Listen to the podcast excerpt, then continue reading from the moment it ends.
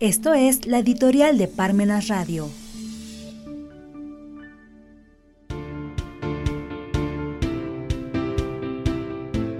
El precio del petróleo, el termómetro de la fiscalización. Los macrodatos han hecho superfluo el pensamiento, porque si todo es contable, todo es igual. Estamos en medio del dataísmo. Byung-Chol An. El año para olvidar en el mundo 2020. Dentro de todos los desastres que se presentaron en él, uno fue el valor del barril del petróleo mexicano, el más bajo de los últimos 18 años. Incluso, algún día, el valor del crudo apareció en negativo, lo cual, para la economía mexicana, fue una catástrofe. Pues México, durante la gran parte del siglo XX y de este nuevo siglo, se ha mantenido con la extracción del petróleo. Ahora bien, en fechas del 2020, Pese a que estábamos atravesando por el momento más crudo de la pandemia, con cierre de locales, negocios, empresas, talleres, oficinas, con desempleo al por mayor, enfermos y más enfermos. Lejos de que las autoridades fiscales extendieran la mano a los contribuyentes, sucedió que en primer lugar ellas no consideraron esos días como inhábiles y por el contrario, los plazos de los procedimientos que se llevan a cabo por medios electrónicos siguieron corriendo. En segundo lugar, se dio un incremento de las políticas de fiscalización y de recaudación, por un lado, con declaraciones de las propias autoridades fiscales, por otro, con las invitaciones, requerimientos, entre otros. Por tanto, esto evidencia algo muy claro, el mejor termómetro de las políticas públicas recaudatorias y de fiscalización es el valor del petróleo.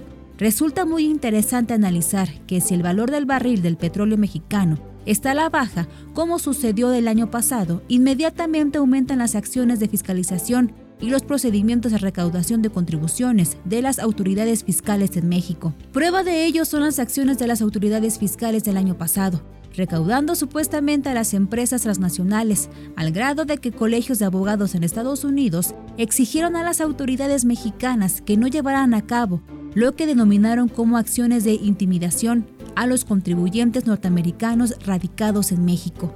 Mismas acciones a las que pomposamente y oficial aquí se les llama invitaciones, aunque por lo menos hasta el año de 2020 no estaban previstas en la ley.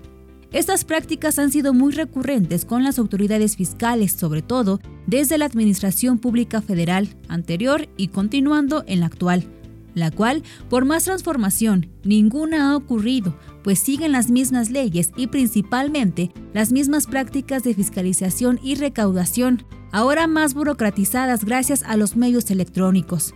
Prueba de que se debía legalizar las prácticas indebidas de las autoridades de citar a los contribuyentes en las oficinas de las autoridades fiscales, atendiendo a que no había sustento legal alguno, es la reforma fiscal de 2021, con la que se ha establecido expresamente la procedencia y facultad de las autoridades fiscales para llevar a cabo las invitaciones, para que los contribuyentes acudan a las oficinas de las propias autoridades. Artículo 33 del Código Fiscal de la Federación, una práctica que no resultará muy correcta, pero el paso del tiempo lo comprobará.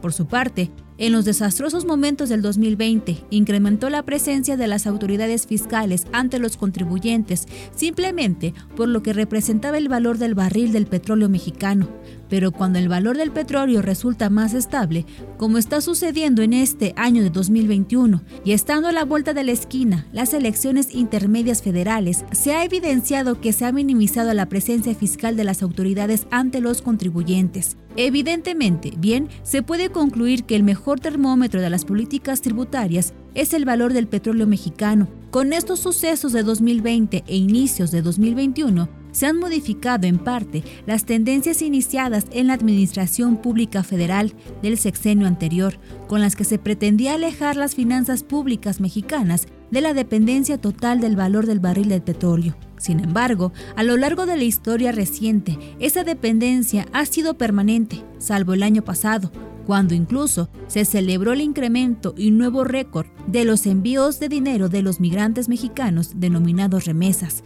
porque éstas en parte compensaron el raquítico valor del barril del petróleo. Pues bien, con lo que está sucediendo actualmente con el valor del petróleo, lo que se confirma es que su precio es el termómetro de las acciones de fiscalización y recaudación de las autoridades fiscales hacia los contribuyentes.